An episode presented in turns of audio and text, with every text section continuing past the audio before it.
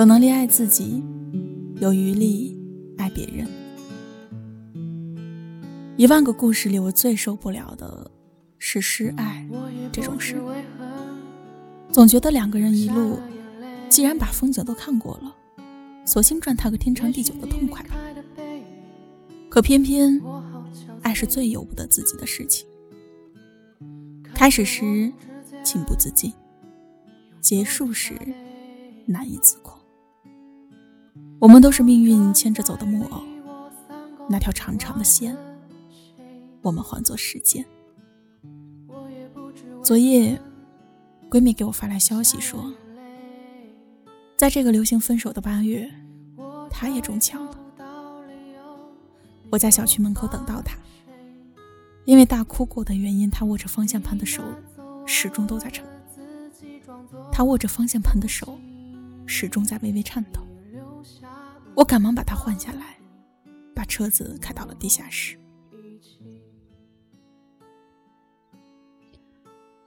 四下无人的时候，他的眼泪比上海前夜的暴雨还要汹涌。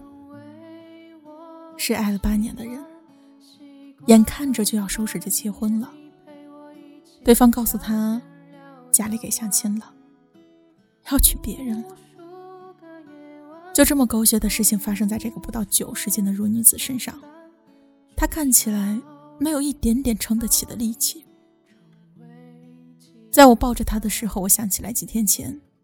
和纪凌尘分手的阚清子微博评论区的一条留言：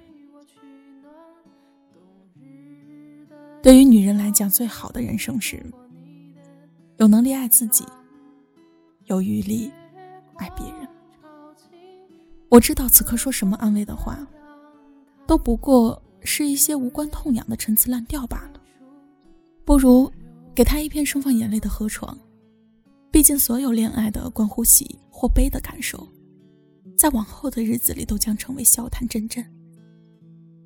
如果实在还有一句要留给他的话，我想这便是：你是女人，你要懂得善待自己，在爱别人之前，务必要好好爱自己。记得汪涵曾在书里这样写道：一个人时，善待自己。两个人时，善待别人，但往往我们会陷入这样的逻辑误区：拼了命的对别人好，然后祈求能够获得相同的回报。等到求爱不得的时候，再去怪罪对方。明明我对他那么好，他凭什么反过来这样对我？这里我不禁想起了小玉的一句话：“你自己都不爱自己。”凭什么让别人来爱你呢？我想，这后一个凭什么已经足够让第一个凭什么释然了。在我看来，爱不是一个苹果与一个梨子的等价交换，爱是我守着一棵苹果树，等它结满了果子的时候，我再去栽一棵梨树。待梨树也长成了，然后遇到了那个买梨路过的少年。那个时候，我可以用苹果招待他的风尘仆仆，听他讲走过来一路的故事；也可以摘下一些梨子，和他一起去那远处的喧闹集市去。假使他不愿意逗留这一处阴凉，我也可以在我的树下安心等着，直到遇到下一个、下下一个愿意为我驻足的人。太执着于对别人的好。往往容易让我们迷失自己。其实很早之前我就明白了一个道理：要看淡他身上的光芒，因为那光芒越亮，光芒外的你就越透明，越容易被无视。你可以爱一个人到尘埃里，但没有人会爱这个尘埃中的你。不只是因为你的卑微，还有你爱的沉重。因此，让自己闪闪发光才是最重要的事情。用一束光芒去吸引另一束光芒，那样，你才可以永远存在于明亮和温暖之中。与其说善待自己是种心态，不如说它是一项技能，一项可以让你的生活实现升级的技能。不只是出门前准备把伞，在包里放两个创可贴。善待自己，更是绝对自信，然后去做你热爱的事情，并相信，如此坚持下去，定当是有收获的。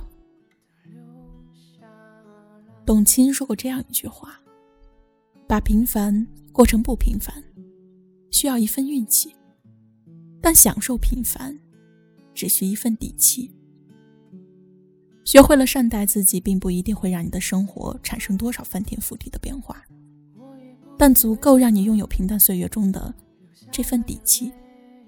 以此，当别人还在琐碎中拖沓，在一地鸡毛中愁眉苦脸时，你却把生活的每个细节都变得精致，每一寸光阴都变得充满趣味。用董卿的另一句话就讲。当别人还在生活的苦潭里挣扎时，你却可以奔跑在宽阔无垠又处处是方向的生命河床上了。等具备了爱的能力，当爱情真正降临，我们才不会茫然慌张的手足无措。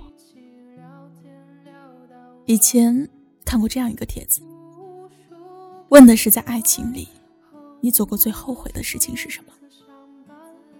其中被置顶最高的一个回答是：“我见过她最美的样子，买过最好看的裙子，在不同时期。有一种心酸叫做，我把想遇到的人都遇到了，可我还是没有成为自己该成为的人。在你最美的时候，我配不上你。”待我终于有能力可以坦然地站在你面前时，却发现有些人、有些心思，终于是跟着时间，就那么一起流走了。缘分总是不期而至的美妙蝴蝶，但在爱情的田野之上，你得有用力奔跑追逐的脚力，和手中结实的不忘，才能让你那美丽从你的视线里到你的手里。先有能力爱自己，才有余力去爱别人。你的好只有这一份，交给别人只会被消耗完，但留给自己，它会衍生出更多的好来。到了那个时候再分给别人，也不迟嘛。何况爱是熟能生巧的事情，在自己身上实验成熟了，再去施行于别人。才有可能避开所有恋爱的禁忌。有句话说得好：“当我真正开始爱自己，我才意识到所有的痛苦和情感的折磨，都只是在提醒我，活着不要违背自己的本心。”是啊，到这世上走一遭，我们终究是在与别人相处中进行一场修行。这其中。坚守自己，它不是去获得某种胜利的修罗场，而是一座高大而漫长的巴别塔。给自己一点时间，好好爱自己吧。爱自己的身体，爱自己的健康，爱自己永远潮湿的眼眶，爱自己总在渴求的灵魂，爱你正在做的每一件事情，享受时间里的每一刻。人生漫长，愿你善待自己，别浪费爱。